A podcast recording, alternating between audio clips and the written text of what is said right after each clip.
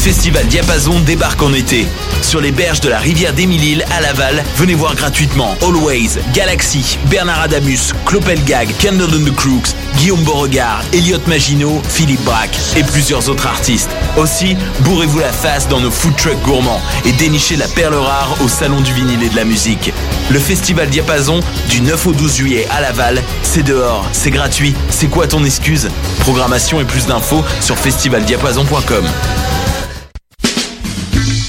L'Auto-Québec présente la 29e édition du Festival international Nuit d'Afrique du 7 au 19 juillet. Ne manquez pas la série des grands événements avec le concert d'ouverture joyeux et engagé du groupe Zedda, les rythmes ensoleillés du Grand Méchant Zouk avec Kassavé invité et les harmonies gospel soul jazz de Hassao. Profitez du passeport Nuit d'Afrique en combinant les spectacles de votre choix. Plus d'infos sur festivalnuitdafrique.com.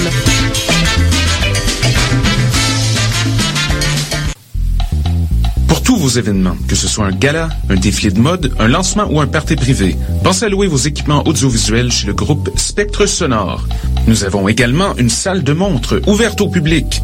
Venez nous visiter 3400 boulevard Loche Saint-Hubert, suite 10. Pour plus d'informations sur tous les équipements disponibles, rendez-vous au www.spectresonore.com. Cet été, le Saint-Laurent vibrera au rythme du festival Meg Montréal. Du boulevard jusqu'au fleuve à bord de son fameux Meg Boat. Darius, Doldrums, Fakir, I Classify, Devlux, Dear Criminals, Mead, Funkinson, Das Mortal et bien d'autres. Du 23 juillet au 2 août, c'est toute une jungle musicale qui vous attend en pleine brousse montréalaise. Ne la manquez pas. Plus d'infos sur megmontréal.com.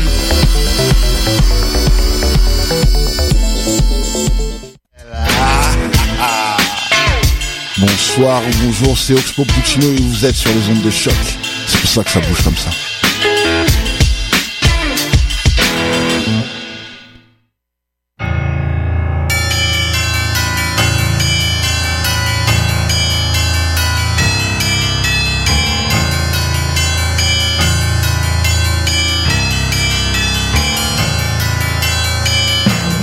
Bonsoir, vous êtes bien sûr Choc, c'est le tome 14 de Mission Encre Noire, chapitre 193.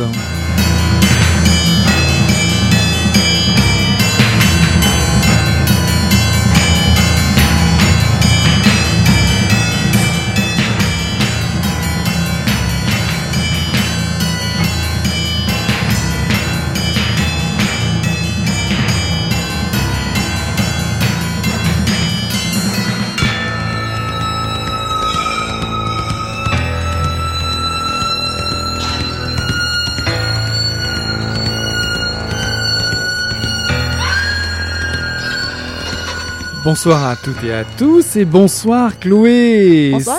C'est le retour de ton émission La Majuscule. C'est le volet numéro 2 si je me trompe, n'est-ce pas? Euh, oui, exactement. Euh, voilà, écoute, et puis en plus pour ce soir, peut-être une grande première parce qu'on n'avait encore euh, jamais fait euh, une émission consacrée à la poésie. Ben, c'est le cas ce soir et je suis vraiment impatient que tu nous présentes qui as-tu choisi de nous présenter?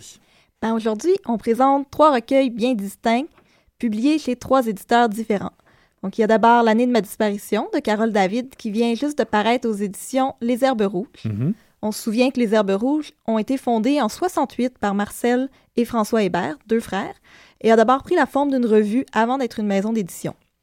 On va ensuite parler du plus récent recueil de François Guérette, Mes ancêtres reviendront de la guerre, publié fin 2014 chez Poète de Brousse. La maison, qui est dirigée par Jean-François Poupard et Kim Doré, roule sa bosse depuis 2004, donc plus de dix ans déjà. Et enfin, on va parler de Chasse aux licornes, le premier recueil de Baron Marc-André Lévesque, qui a été publié le mois dernier aux éditions de l'Écrou. Et je dois dire que j'ai quand même assez hâte de t'entendre parler là-dessus. Oui, ben, encore une fois, c'est une maison d'édition qui est dirigée par deux poètes, donc euh, Carl Bessette et Jean-Sébastien Larouche, et ils fêtent leurs six ans cette année. Donc, euh, c'est une aventure très intéressante. Et je trouve ça important, justement, de nommer les éditeurs comme ça, parce qu'il se passe beaucoup de choses du côté de poésie au Québec, et que les maisons d'édition sont vraiment des acteurs primordiaux dans cette effervescence. Ouais, alors euh, tout d'abord, euh, tu as choisi de nous parler euh, de Carole David. Oui, ben on va commencer tout de suite avec l'année de ma disparition. C'est le neuvième recueil de Carole David, elle qui a gagné le prix Alain Grandbois, qui est remis par l'Académie des lettres du Québec, Mhm. pour son recueil précédent, Manuel de poétique à l'intention des jeunes filles. Ce même recueil lui a valu un prix de l'Académie de la vie littéraire au tournant du 21e siècle, qui est remis chaque année au gala du même nom pendant le festival Dans ta tête. Donc, Carole David est reconnue à la fois par l'institution avec un grand I et par les amateurs de poésie plus éclatée, plus expérimentale. Donc, je pense que je peux affirmer, sans risque de me tromper, que ce qu'elle écrit a vraiment le potentiel de toucher un vaste lectorat. D'abord parce que ses recueils sont narratifs, donc très lisibles, et surtout parce que la poésie est intense, elle est évocatrice et inimitable. Alors si je me fie euh, au titre du recueil de, Carole David, euh, L'année de ma disparition, euh, de quoi s'agit-il ici? Alors disparaître et pourquoi disparaître? Eh bien, Carole David annonce l'année de ma disparition comme un retour à l'enfance, presque un repli stratégique.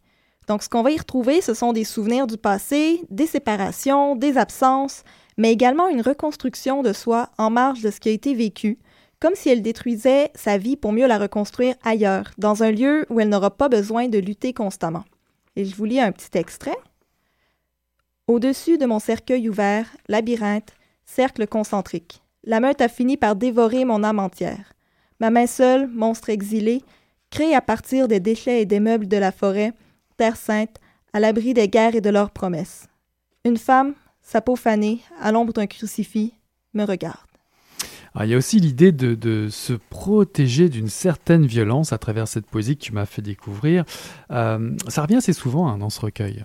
Ben oui, on voit qu'il y a vraiment une opposition entre le projet de la poète, donc se mettre à l'abri des guerres comme elle le dit, et la violence du monde. Tout au long du recueil, on est en présence de la violence, celle des autres, mais aussi celle de la poète qui lutte, qui prend les armes. C'est un thème récurrent chez Carole David. Elle donne à voir la laideur du monde, elle ne l'accepte pas et elle la combat comme elle peut. là, on parle aussi de révolte, j'imagine, euh, puisque c'est un thème central que tu, qui est logique et que tu dois retrouver, j'imagine, euh, dans, dans, le reste du recueil. Ben oui, trop souvent on associe la violence, la révolte avec la jeunesse. Comme si, passé un certain âge, ça me fait plus sérieux de continuer de dénoncer l'absurdité de ce qui nous entoure. Or, la poésie de Carole David, elle est résolument engagée. D'un recueil à l'autre, on retrouve toujours cette colère sourde, ce parti pris pour les plus vulnérables et en particulier les jeunes filles. En tant que jeune femme, c'est quelque chose que je trouve absolument inspirant. Lire Carole David, c'est faire face à des situations malsaines, à des abus. Il y a du sang, des plaies, des corps maganés. C'est très cru, c'est direct. Donc qu'elle se tienne debout, qu'elle dénonce sans cesse et surtout qu'elle réaffirme sa solidarité avec les femmes font que sa poésie me touche beaucoup et je ne dois pas être la seule. Pour moi, il s'agit vraiment d'une poésie de la résistance. Tu vas peut-être nous donner un petit extrait? Oui, je, vous lis à l'instant. Nous ne nous étions pas embrassés sous un pommier. Pourtant, c'est ce que tu désirais. Je te veux comme ça, avec ma robe d'adolescente de mauvais goût. Le poison a fait son œuvre, pilule, seringue, adieu, plus rien ne me retient ici. Tu recueilles mes restes au creux des nids d'abeilles. Ce sont mes yeux, billes, membres artificiels. Le désordre règne devant ton hôtel. Il ne me reste qu'à prendre le maquis en compagnie des fillettes guérillas aperçues en rêve au centre d'une cathédrale. Je reviendrai dire ma lumineuse disparition. Les fillettes, des fillettes guérillas aperçues en rêve. Il y a quand même des sacrées images. En tout cas, on sent que l'auteur euh, a envie de revenir sur son enfance également, sur ses origines, voire peut-être sur des lieux où elle a vécu.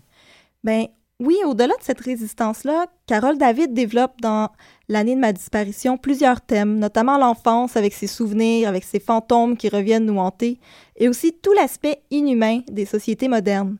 Ces thèmes s'expriment à travers des images très fortes, très fécondes, qui donnent lieu à plusieurs interprétations. C'est là tout l'art de Carole David. Sans jamais tomber dans l'hermétique, elle se sert d'images chargées de sens qui permettent au lecteur d'avoir une vision à la fois très précise de ce qu'elle décrit et également très personnelle.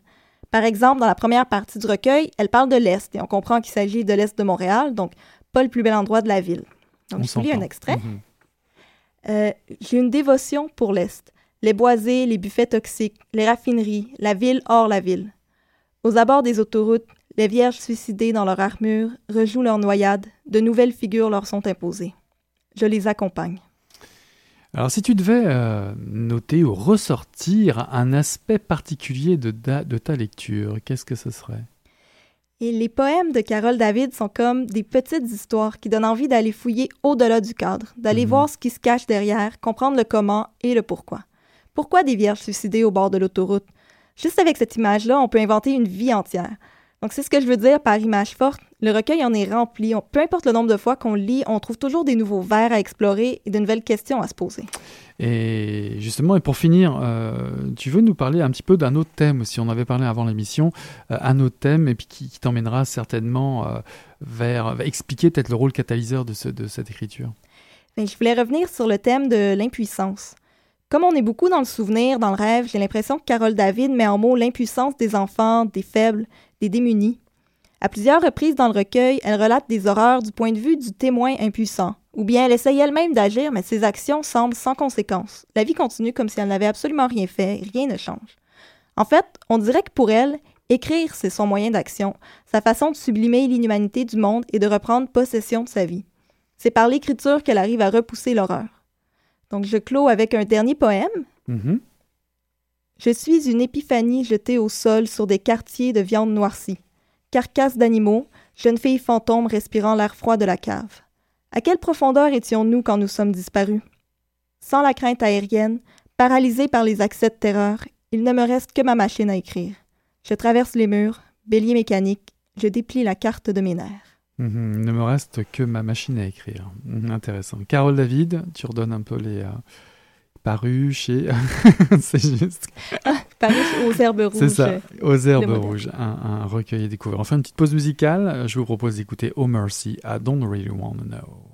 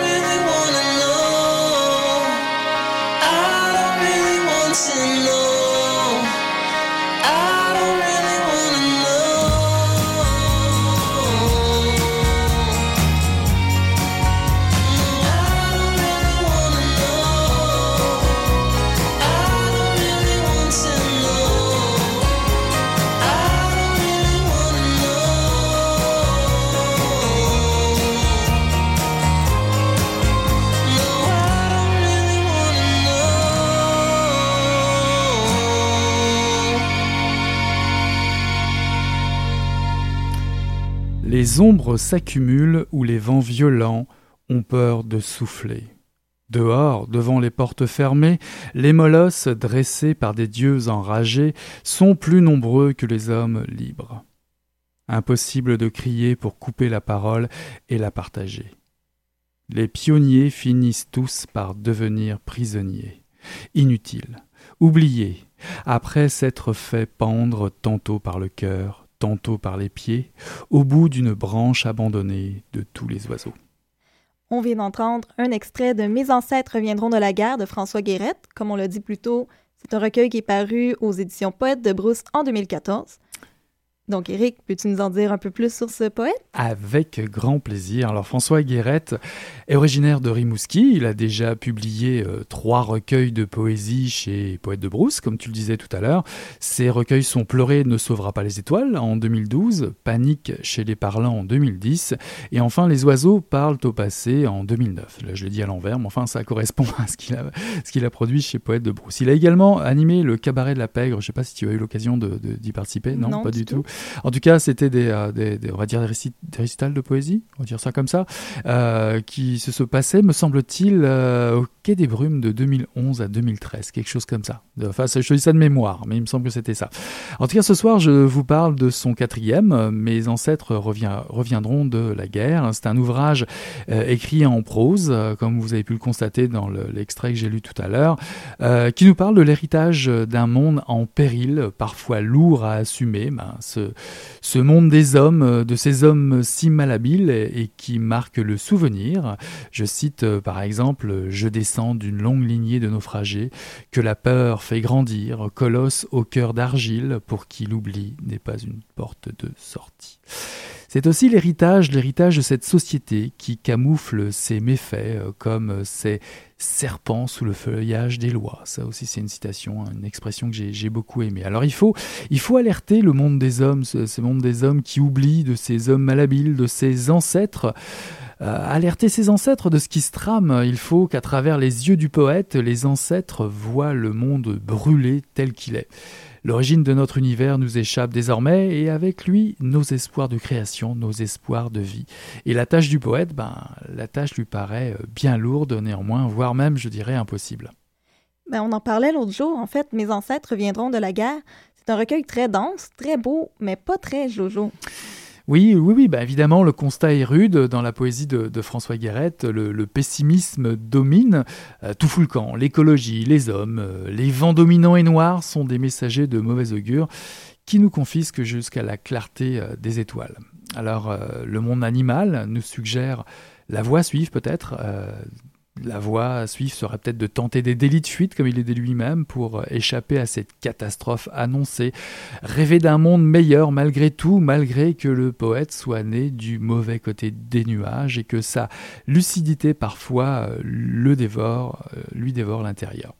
Alors le désir de revenir aux origines affleure euh, un peu partout dans, cette poésie. Pour mieux s'ouvrir à l'avenir, euh, le poète refuse de laisser tomber ses larmes, comme il l'écrit, même si les mots ne sont jamais assez violents, bien entendu, même si les lendemains indolores se font rares sur les rues, il faut semer euh, les chaînes, je dirais les graines, les chaînes, on parle des arbres, les chaînes de l'avenir pour partir affronter la noirceur de l'orage.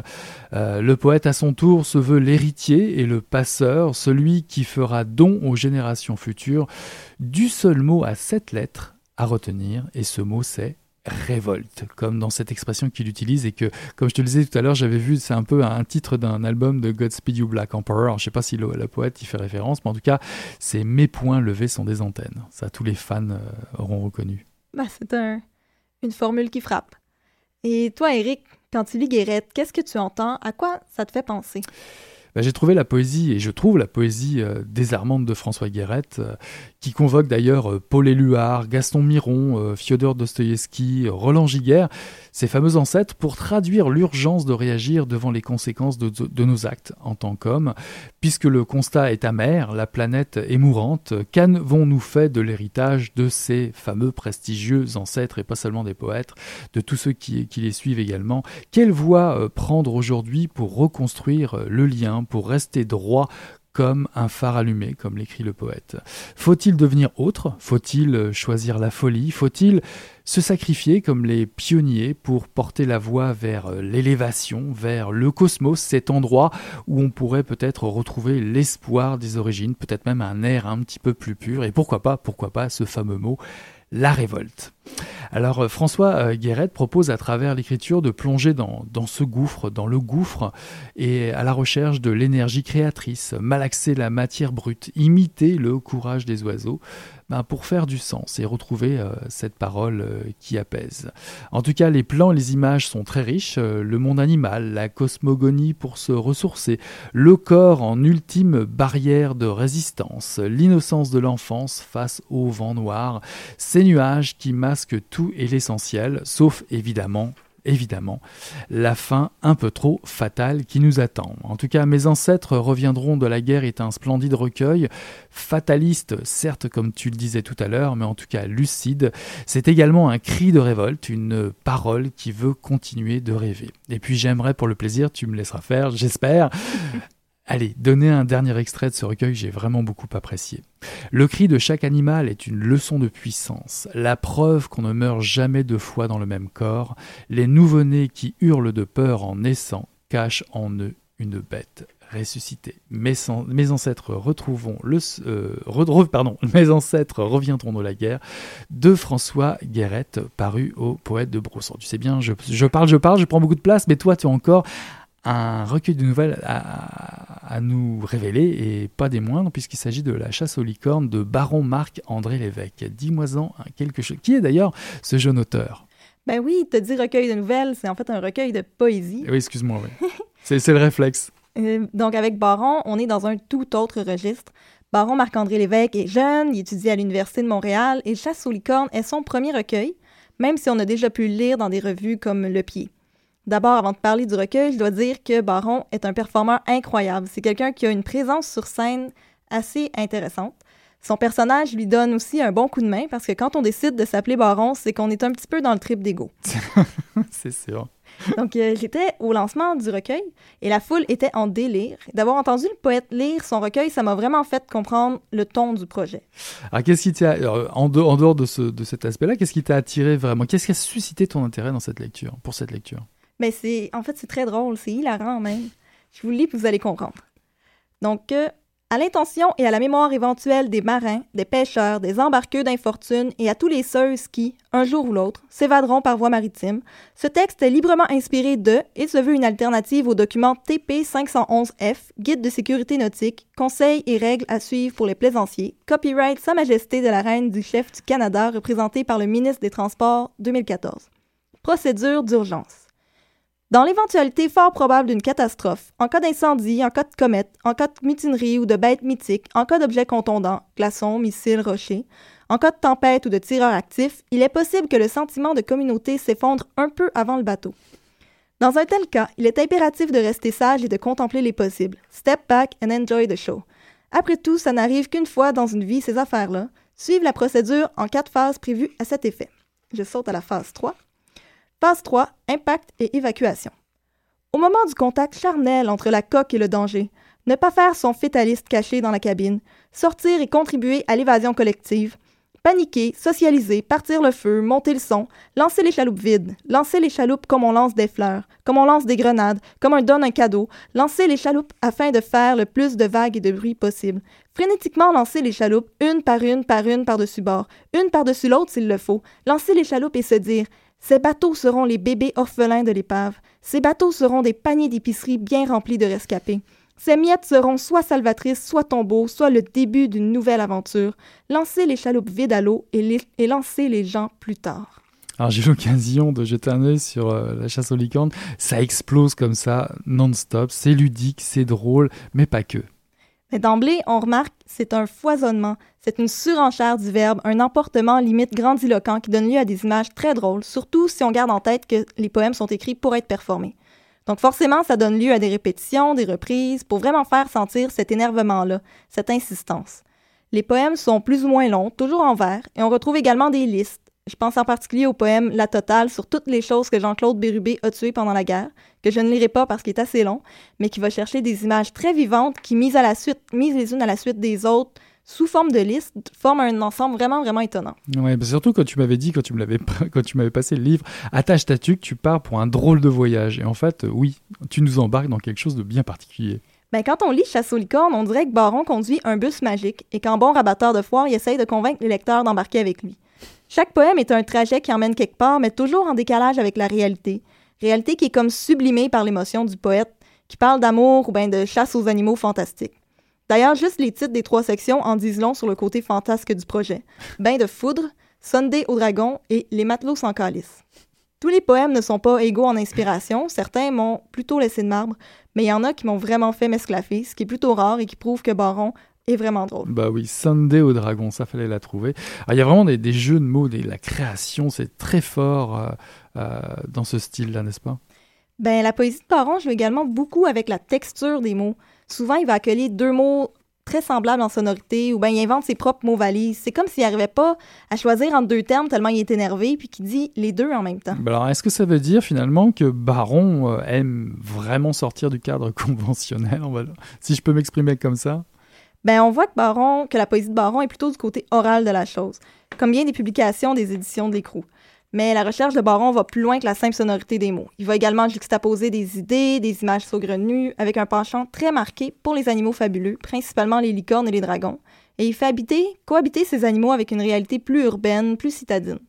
En explorant les rituels de la chasse, mais aussi toute autre forme de rituel, on a parlé tantôt de l'évacuation de bateaux, Mhm. Baron propose une réinterprétation des gestes dits traditionnels, des gestes qui sont supposés être logiques, raisonnables, voire inscrits dans notre patrimoine génétique. Et donc, il reprend ces rituels-là et les replace dans un contexte moderne, ironique, les met à l'épreuve, comme s'il cherchait à montrer la- par l'absurde que l'humain est lui aussi un animal, un animal poli et domestiqué, qui prend pas trop le temps de réfléchir aux conventions. Ce qui rend certains de ses poèmes si drôles, c'est cette réappropriation gentille des habitudes et des instincts primitifs. Alors moi, écoute, je ne peux pas résister à l'envie de te demander, est-ce que tu n'aurais pas la bonne idée de nous lire un dernier extrait justement? D'accord, je m'exécute. Donc, euh, hashtag un autre poème de chasse. Attendre, c'est quand même un mammouth, on reste poli. Se détendre, ça va bien aller si le poil brûle vite. Réapprendre, l'aura de proie puis tout ce que c'est en train de dire. Défendre, un point de vue discutable puis tout. S'attendrir, c'est doux quand même un mammouth quand même. S'amoindrir, c'est cute, c'est un gros coussin brun. Ça ferait un bon ami ou au moins un pouf qui jase. Il serait dans mon lit, la grosse touffe coussin de base éternel réchaud. Attendre, semi-lancer un morceau de pain. Se détendre, quand le regard de proie rend serein. Réapprendre, le concept d'amitié sans les freins. Défendre, contre vents et marées, contre vents et brasser son nouvel ami. S'attendrir, s'amoindrir, contre l'éternel réchaud. C'est un univers d'avec qui s'offrande, prends-le, dis merci, va-t'en d'ici. Peut-être trop cute pour être mangeable, mais c'est gentil, c'est amical, c'est total comme un lapin. Ça finit de même. Voilà, bah, c'était l'occasion de vous présenter trois recueils de, no- de nouvelles euh, ce soir dans ton émission La Majuscule. Je rappelle ce dernier qui s'appelle La chasse aux licornes de Baron Marc-André Lévesque aux éditions L'Écrou, paru en 2015. Nous avons eu la chance de vous présenter François Guérette euh, avec Mes ancêtres reviendront dans la guerre, euh, paru aux éditions Poète de Brousse en 2014. Puis au tout début de l'émission, Carole David pour l'année de ma disparition, paru aux éditions Les Herbes Rouges, l'année 2000. Euh, ça- 2015. 2015, c'est ça. Bah écoute, euh, deuxième numéro de la majuscule, c'est plutôt pas mal, n'est-ce pas, de Oui. présenter une émission de poésie. On va se donner rendez-vous ben, à la prochaine saison parce que c'est quasiment l'avant-dernière euh, émission de Mission en Chrono Noir avant les vacances. Euh, on reprendra tout ça à la rentrée, en tout cas, euh, belle rentrée déjà, déjà pour la majuscule. Bah écoute Chloé, je te dis à très bientôt à bientôt, Eric. et puis euh, on tourne la page et on se dit à la semaine prochaine. Bye bye. Au revoir.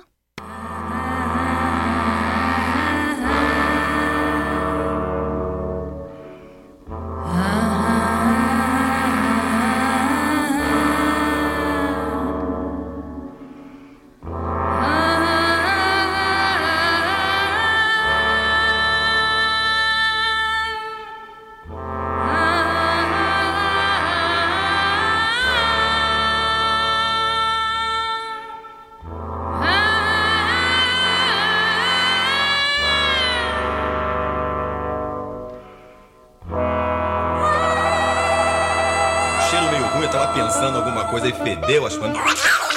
Mas o negócio tava bom, bicho. O negócio tava bom, só quando ele tava tão entupido. Olha, Quem diria, hein? Greta Garbo acabou de irajar, hein? né, mas eu tava falando pra você, né? Depois que eu passei a me sentir, aí o negócio ficou diferente. Jorjão, Vai, garoto! fala a verdade. Isso na bola. Não, nem a cerveja que não. Ô, Ciro, tira a mão do meu bolso. Agora um arame, um arame ia pegar dentro, ia pegar um gordurame depois, um arame não ia mal. hein?